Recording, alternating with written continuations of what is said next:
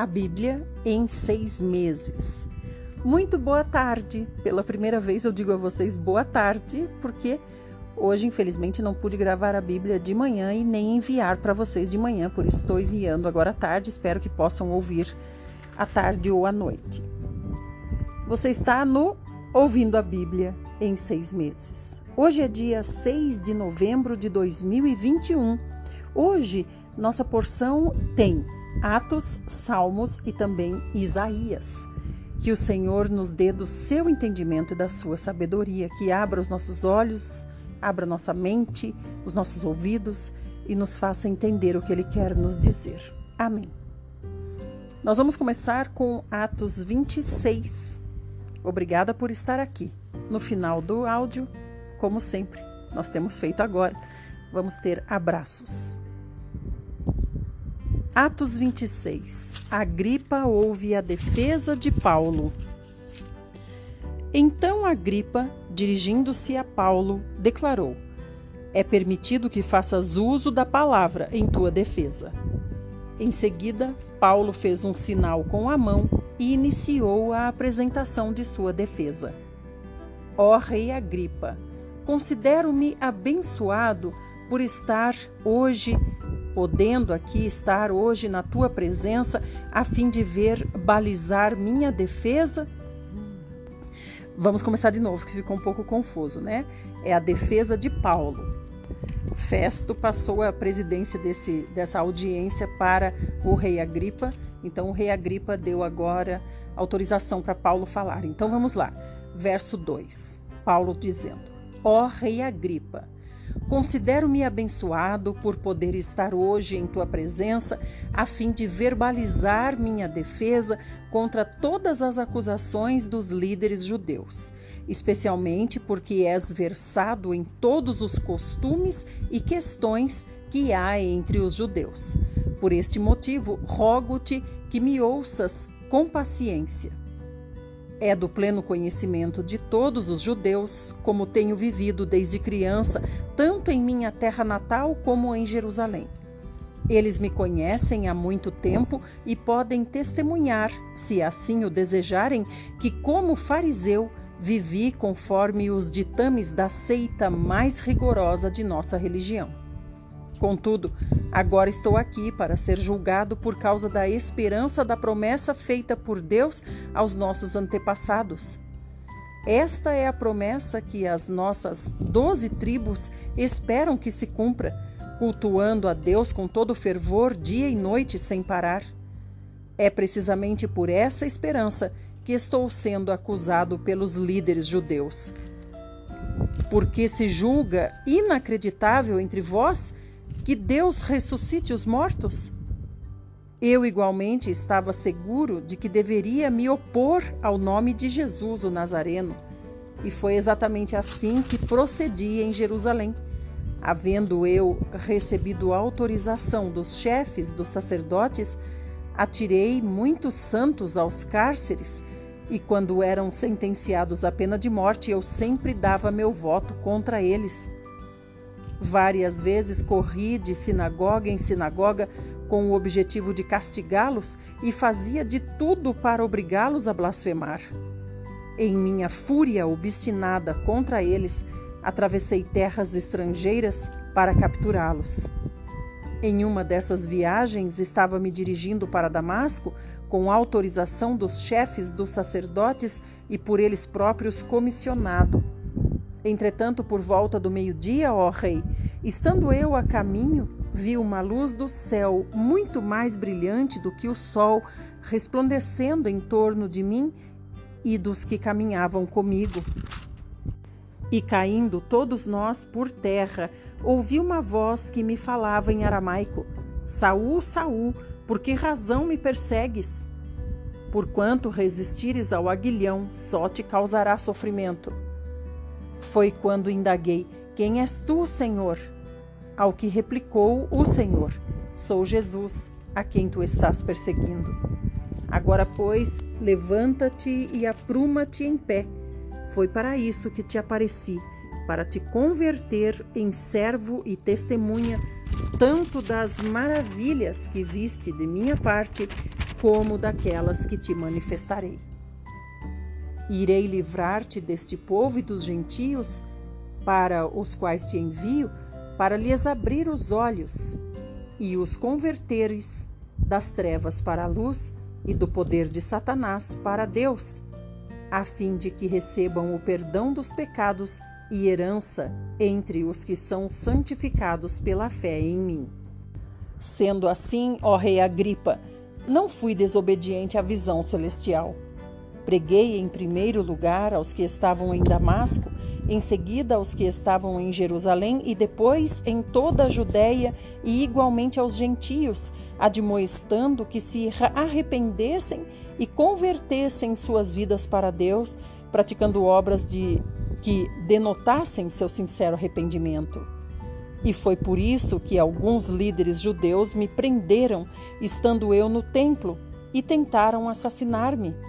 Todavia, tenho sido agraciado com a ajuda de Deus até o dia de hoje, e por essa razão estou aqui e posso testemunhar tanto às pessoas simples como aos cultos e notáveis.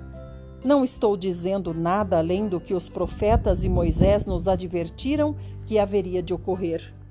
Ou seja, como Cristo deveria sofrer e como ele seria o primeiro que, pela ressurreição dos mortos, anunciaria luz a esse povo e, de igual modo, a todos os gentios. Todavia, enquanto Paulo apresentava sua defesa, Festo interrompeu o discurso e exclamou irritado: Estás louco, Paulo? As muitas letras te fazem delirar?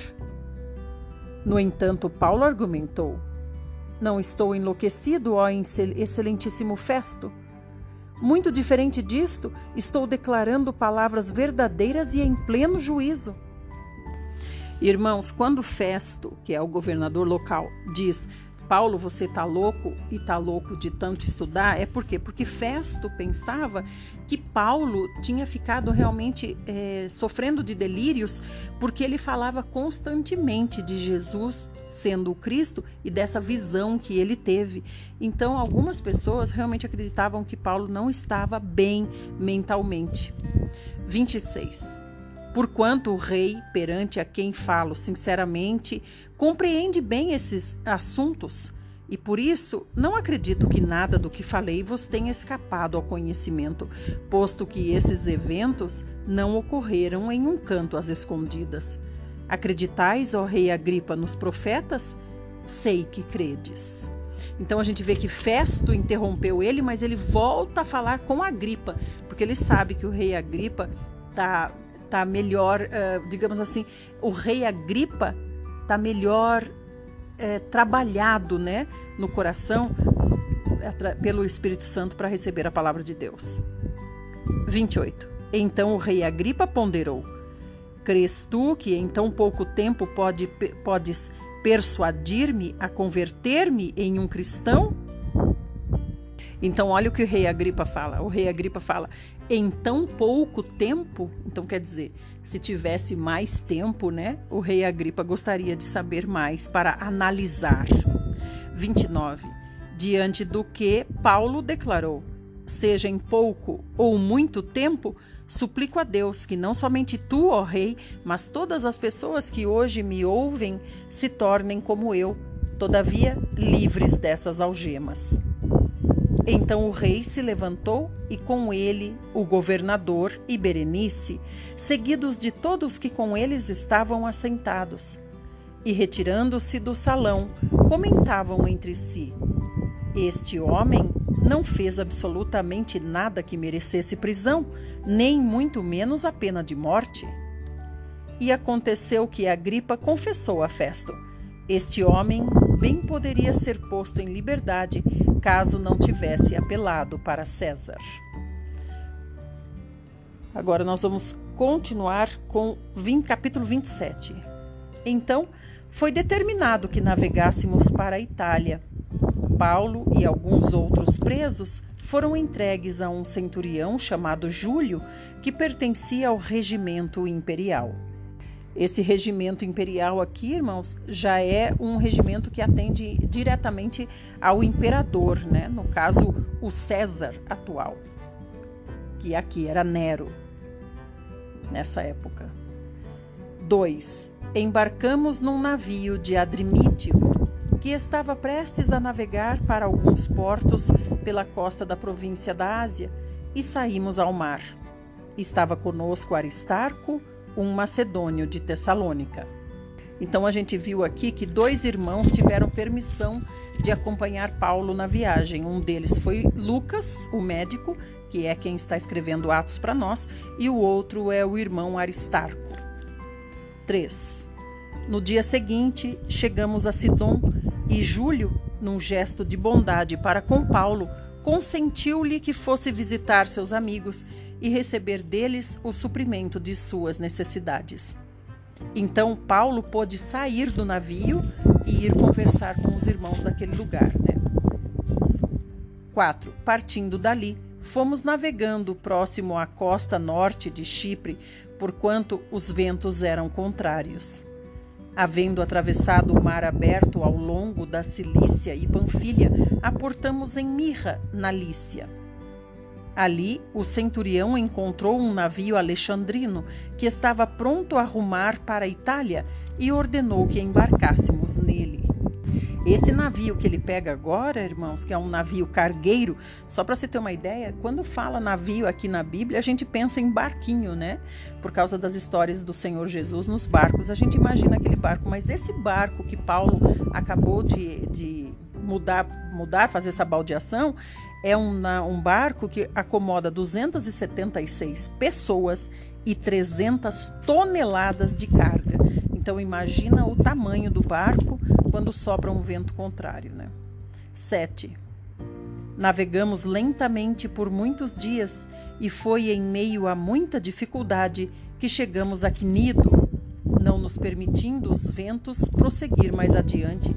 Navegamos ao sul de Creta, defronte de Salmona e, enfrentando o mar e os ventos, costeamos a ilha até alcançar um lugar chamado Bons Portos, perto do qual ficava a cidade de Lazéia. Tendo perdido muito tempo, agora a navegação por aquelas águas tornara-se por demais perigosa. Eis que o dia da expiação já havia passado, e porquanto Paulo os advertiu. Esse dia da expiação aqui, irmãos, é o Yom Kippur, que a gente sempre ouve falar, é o dia do perdão para os judeus, que cai no fim de setembro, no começo de outubro.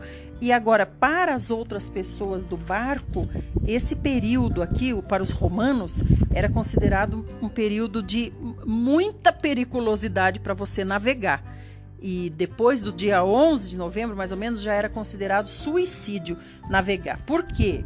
Por causa dos ventos. Então, para os judeus era marcado o dia da expiação, para saber que a partir disso não se podia navegar mais por causa dos ventos, e para os romanos era considerado a partir de 15 de setembro não navegar mais por causa dos ventos.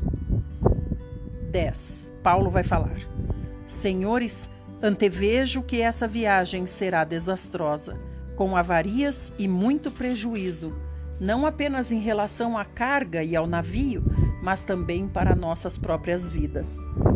Todavia, o centurião, em vez de dar ouvidos às palavras de Paulo, preferiu seguir as sugestões do piloto e do proprietário do navio. Levando em consideração que o porto não era apropriado para passar o inverno, a maioria decidiu que deveríamos seguir navegando com a esperança de alcançar Fenice e ali passar o inverno. Este era um porto de Creta e que dava saída para sudoeste e noroeste. Aqui a gente vê que Paulo chama o comandante do navio de piloto, mas nós chamamos de capitão. 13. Soprando brandamente o vento sul e acreditando eles haverem conseguido alcançar o que almejavam, levantaram âncoras e foram costeando Creta, bem próximo da ilha.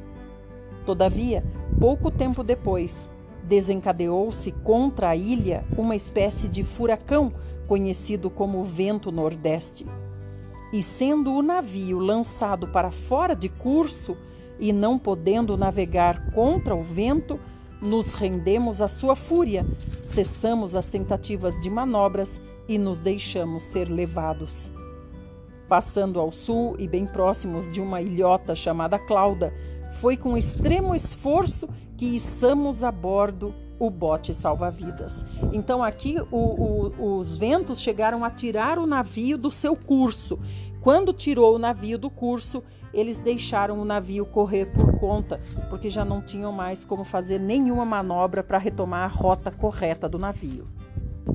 Agora, quando ele conta içamos a bordo o bote salva-vidas, é porque esse bote salva-vidas ele era grande também, né, para caber muita gente, e ele vinha rebocado atrás do navio, sendo puxado esse bote. Então, o que, que eles fizeram? Eles puseram esse bote para dentro do navio, porque esse bote estava impedindo a navegação, né, por causa dos ventos, estava atrapalhando muito.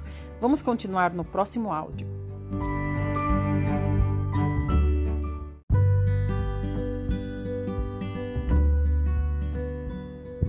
Parte 2, estamos em Atos 27, 17. Conseguindo recolher o bote para dentro do navio, empregaram todos os recursos para reforçar a embarcação com cordas e, temendo que encalhasse nos bancos de areia de Sirte, baixaram as velas e largaram o navio à deriva. Contudo, no dia seguinte, sendo violentamente castigados pela tempestade, começamos a atirar ao mar a carga do navio. Ao terceiro dia, em meio à tempestade, com as próprias mãos, lançaram fora a armação do navio. Irmãos, então aqui foi um dia inteiro jogando fora para o mar a carga do navio. A gente não sabe quanto tinha de carga, mas pode ser toneladas, né? Porque para compensar uma viagem dessa, que era considerada de alto custo e, e, também demandava muito tempo, tinha que se levar muita carga. Então se sub, subentende-se que, que, é que são toneladas. E a gente viu aqui que eles já desceram as velas e lançaram fora toda a armação do navio. Que armação é essa? A armação das velas. O que, que eles pretendem aqui? Eles pretendem frear o navio, ver se as águas seguram o navio com essa estrutura que foi lançada fora lançada fora, mas entenda, uma parte dela ficou presa ao navio, por isso que pensavam que ia frear o navio, né? 20. Nem sol nem estrelas foram avistados por muitos dias. Aqueles ventos devastadores e o mar revolto abateram-se com ímpeto sobre nós, a ponto de perdermos toda a esperança de sermos salvos. Olha, irmãos, a gente não dá muita atenção a, a essa viagem, né? Mas olha o que diz aqui: foram dias, muitos dias, sem ver o sol e sem ver as estrelas. Por quê? Por causa da tempestade. Imagina uma tempestade que dura dias. O tempo está tão fechado. Imagina o breu que está em alto mar, eles não sabem onde eles estão, o barco à deriva. Olha que situação. E não vê o sol e não vê as estrelas, por quê? Por causa da, da do breu, da tempestade. Senhor Jesus. 21. E após muito tempo sem comer, Paulo se pôs de pé no meio deles e admoestou-os: Senhores, devíeis ter dado ouvidos aos meus conselhos e não ter saído de Creta naqueles dias, pois dessa forma teriam evitado esse dano e prejuízo. Outro detalhe, irmãos, é que sem ver o sol e sem ver as estrelas, eles não têm, não têm como saber nem onde eles estão, porque a, a rota dos navios era feita pelas estrelas, é, era seguida, né, a orientação que eles seguiam, a direção das estrelas, a direção do sol era muito importante. 22. Entretanto, agora Exorto-vos a que tenhais bom ânimo, porquanto não se perderá vida alguma entre nós, mas somente o navio será destruído. Pois ontem, durante a noite, apareceu-me um anjo de Deus, a quem pertenço e a quem sirvo, e comunicou-me: Paulo, não temas, eis que é imperativo que compareças diante de César, e por isso Deus, por sua graça, te concedeu a tua vida e a de todos os que estão navegando contigo. Portanto, senhores, tende coragem, pois confio em Deus que tudo se cumprirá conforme me foi anunciado. Certamente seremos arrastados para alguma ilha. Aleluia, aleluia, que Paulo continua firme na sua comunhão com Deus, a ponto de Deus enviar um anjo para acalmá-lo e também para dar orientação. Que essa seja a nossa experiência também nos tempos de angústia. Vamos agora para o Salmo? Hoje é o Salmo 116, Ações de Graças pela Salvação. Eu amo o Senhor, porque ele ouve minha voz e as minhas orações porque inclinou para mim seu ouvido, e, portanto, enquanto eu viver, o invocarei. Invocar é o que? É chamar o Senhor Jesus que está dentro de nós. In é dentro. Invocar é chamar. Chamar o Senhor Jesus que está dentro de nós. Invocar Senhor Jesus. 3. Os laços da morte me envolveram e, surpreendido pelas tribulações do inferno, encontrava-me em profunda angústia e tristeza. Invoquei o nome do Senhor, ó Senhor, liberta-me. O Senhor é benevolente e justo, nosso Deus é misericordioso. O Senhor cuida das pessoas simples, quando já não tinha mais forças, ele me salvou. Volta minha alma ao teu repouso, porquanto o Senhor tem sido generoso para contigo, visto que me livraste da morte, das lágrimas, meus olhos e meus pés da queda. Andarei na presença do Senhor na terra dos vivos, conservei a confiança, mesmo quando dizia: Estou sobre modo aflito. Eu dizia em minha consternação: Ninguém é digno de confiança. Como poderei retribuir ao Senhor todos os seus benefícios para comigo? Elevarei o cálice da salvação e invocarei o nome do Senhor. Cumprirei meus votos para com o Senhor na presença de todo o seu povo. Custa muito ao Senhor ver morrer seus fiéis. Ah, Senhor, bem que sou teu servo, sim, sou teu servo, filho de tua serva, livraste-me dos meus grilhões. Eu te oferecerei um sacrifício de ação de graças, invocando o nome do Senhor. Cumprirei meus votos para com o Senhor, na presença de todo o seu povo, nos átrios da casa do Senhor, no seu interior, ó Jerusalém. Aleluia. Vamos agora para Isaías, hoje a partir do capítulo 33, a tão esperada salvação virá. Ai de ti, que destróis enquanto ainda não foste destruído. Ai de ti que ages traiçoeiramente enquanto ainda não foste traído. Quando tiveres acabado de destruir, serás exterminado. Quando terminares a tua traição, serás traído. E a Vé tem misericórdia de nós, pois em ti depositamos toda a nossa esperança. Sê a nossa força e o nosso braço de manhã em manhã, sim, sê a nossa salvação no tempo da angústia. Diante do trovão da tua voz, os povos fogem, quando te levantas, dispersam-se as nações. Como gafanhotos novos, os homens vos saquearão, ó nações. Tomarão posse do despojo como gafanhotos em nuvem. E a vé é exaltado Porquanto está entronizado nas alturas, ele assegura abundantemente a Sião o direito e a justiça. Haverá, pois, segurança e estabilidade em tuas eras, abundância de salvação, sabedoria e conhecimento. O amor reverente a Yahvé será o teu maior tesouro. Eis que os heróis pranteiam de fora e os mensageiros de paz estão chorando amargamente.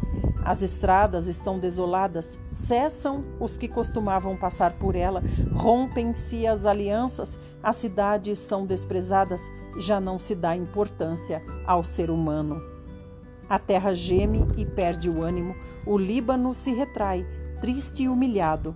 Saron é como Arabá, um deserto. E na região de Bazã e no Monte Carmelo, todas as árvores perderam suas folhas. Eis que agora me erguerei, diz Yahvé o Senhor. Hoje me levantarei, agora serei exaltado. Concebeis a palha e dais à luz o restolho. Seu sopro é um fogo que o consome. Os povos serão queimados como se faz com a cal, como espinheiros cortados serão lançados às chamas. Vós que estáis longe, ouvi o que fiz. Vós que estáis perto, conhecei o meu poder. Em Sião, os pecadores ficaram apavorados, o tremor se apoderou dos ímpios. Quem dentre nós poderá permanecer junto ao fogo devorador? Quem dentre nós poderá manter-se próximo aos braseiros eternos? Aquele que anda corretamente, que pratica a justiça e fala o que é verdade, que recusa o lucro desonesto, cuja mão não aceita suborno ou qualquer exploração, que tapa os ouvidos para não ouvir falar de planos e tramas de homicídios e fecha os olhos a fim de não contemplar o mal. É este, pois, o homem que habitará nas alturas. Seu refúgio será a fortaleza das rochas, terá suprimento de pão e água. Água pura não lhe faltará. Teus olhos verão o Rei em todo o seu esplendor e vislumbrarão o território em sua plena dimensão. O teu coração relembrará os terrores e assombros do passado.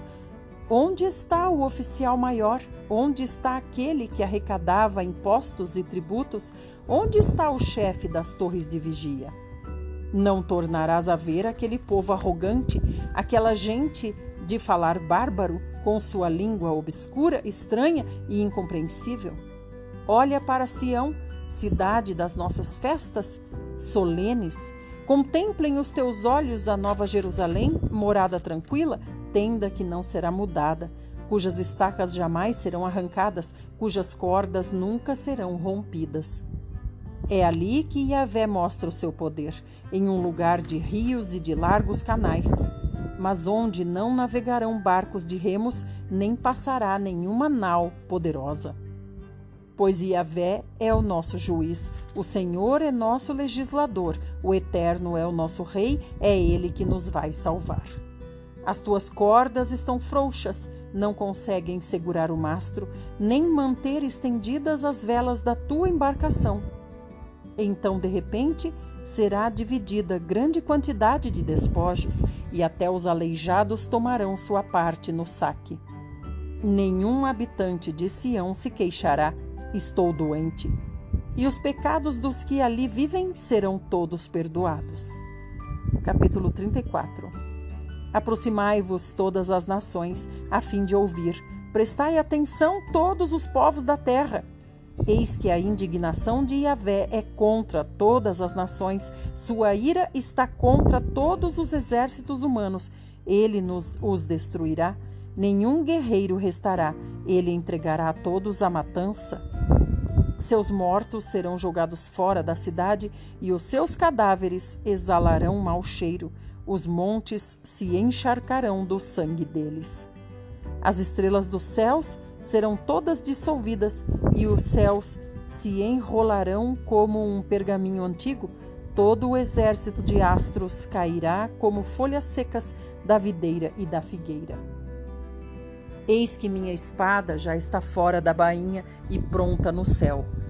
Ela descerá, pois, sobre Edom e sobre todos os povos que separei para o extermínio.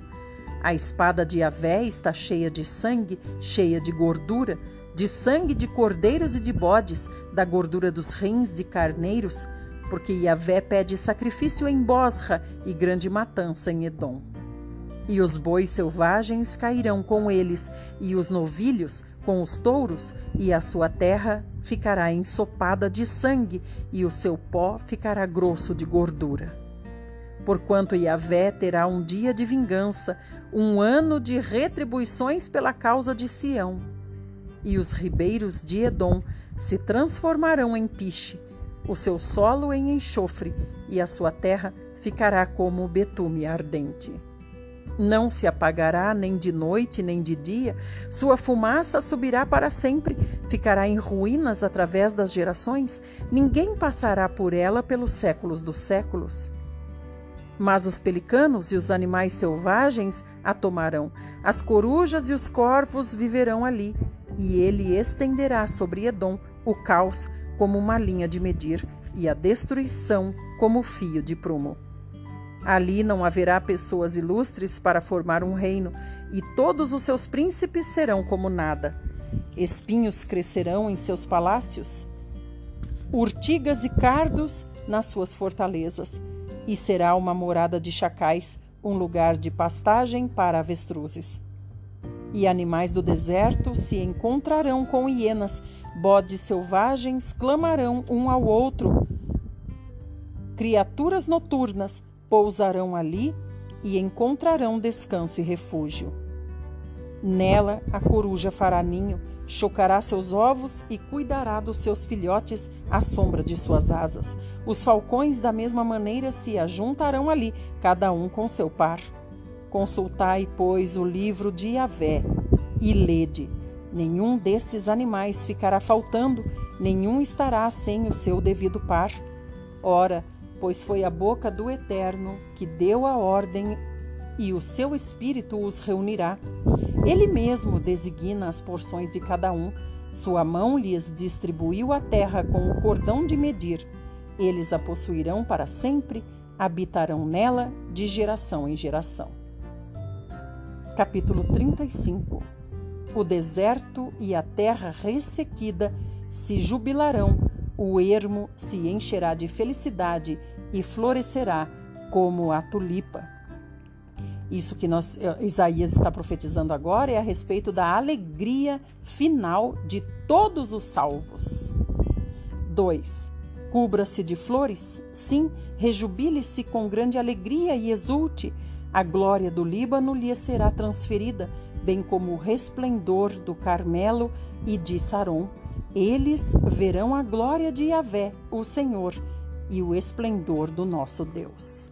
Vamos continuar no próximo.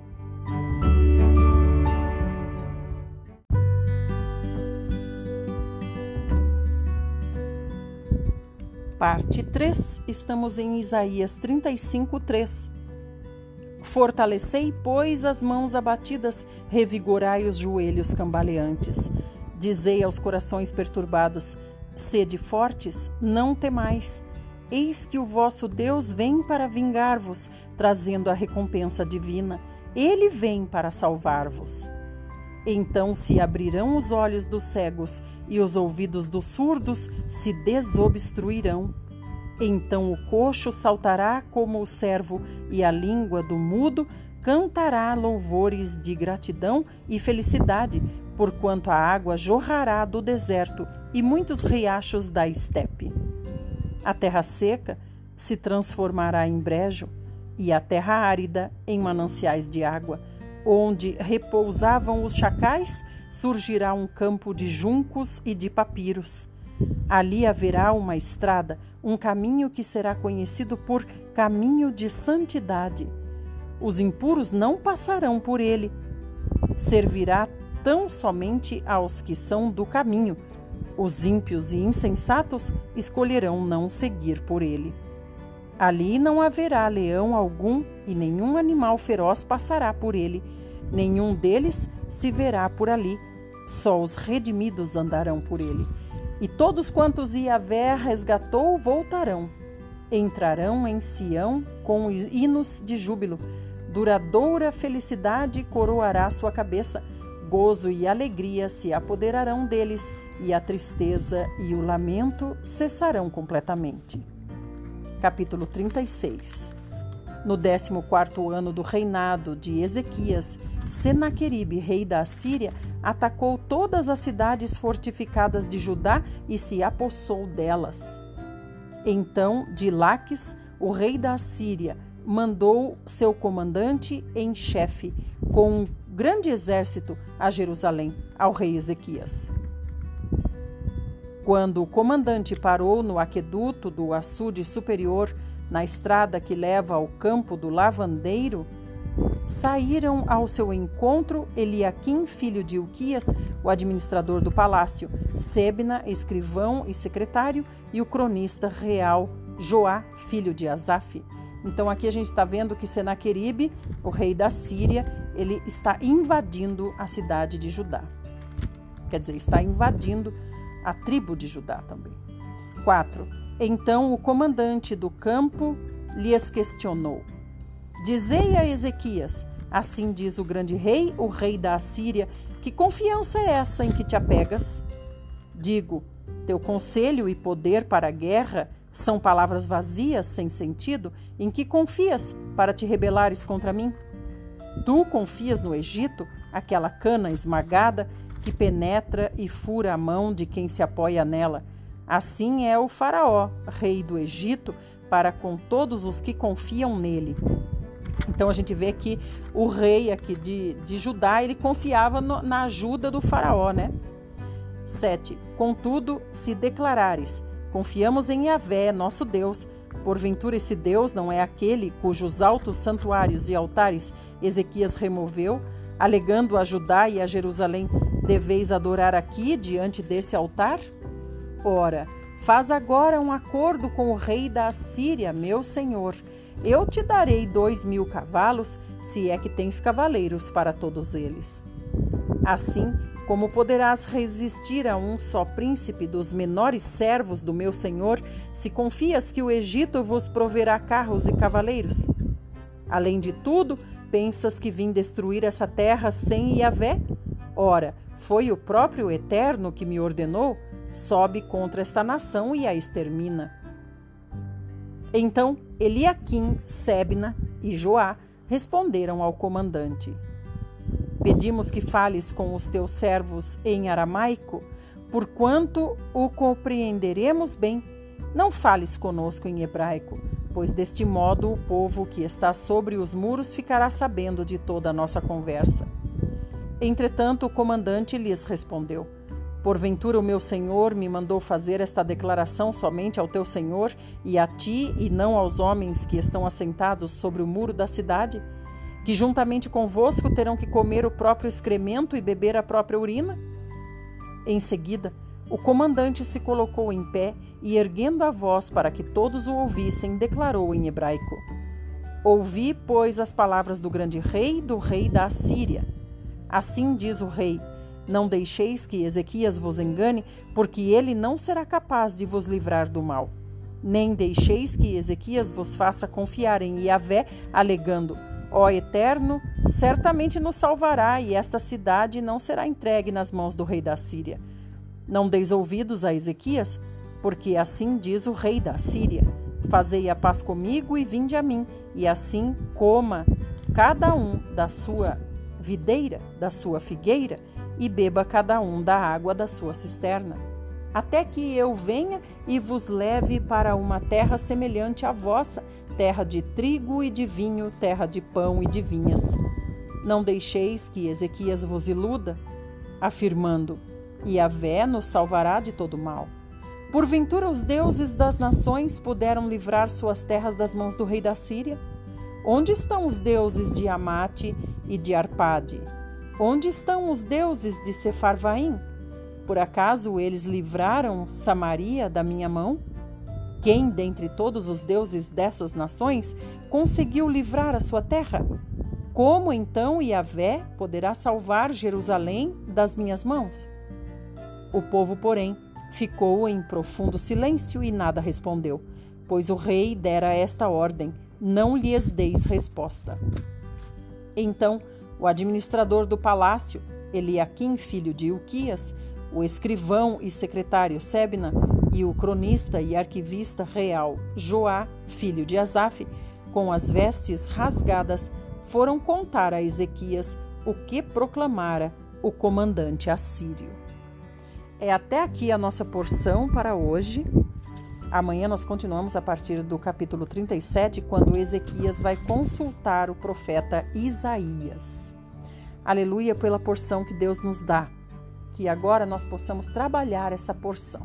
Deus nos dá o maná, mas nós temos que cozinhar o maná para nós podermos depois digerir esse maná. Que assim o Senhor nos faça ruminantes até entendermos o que Ele quer nos dizer.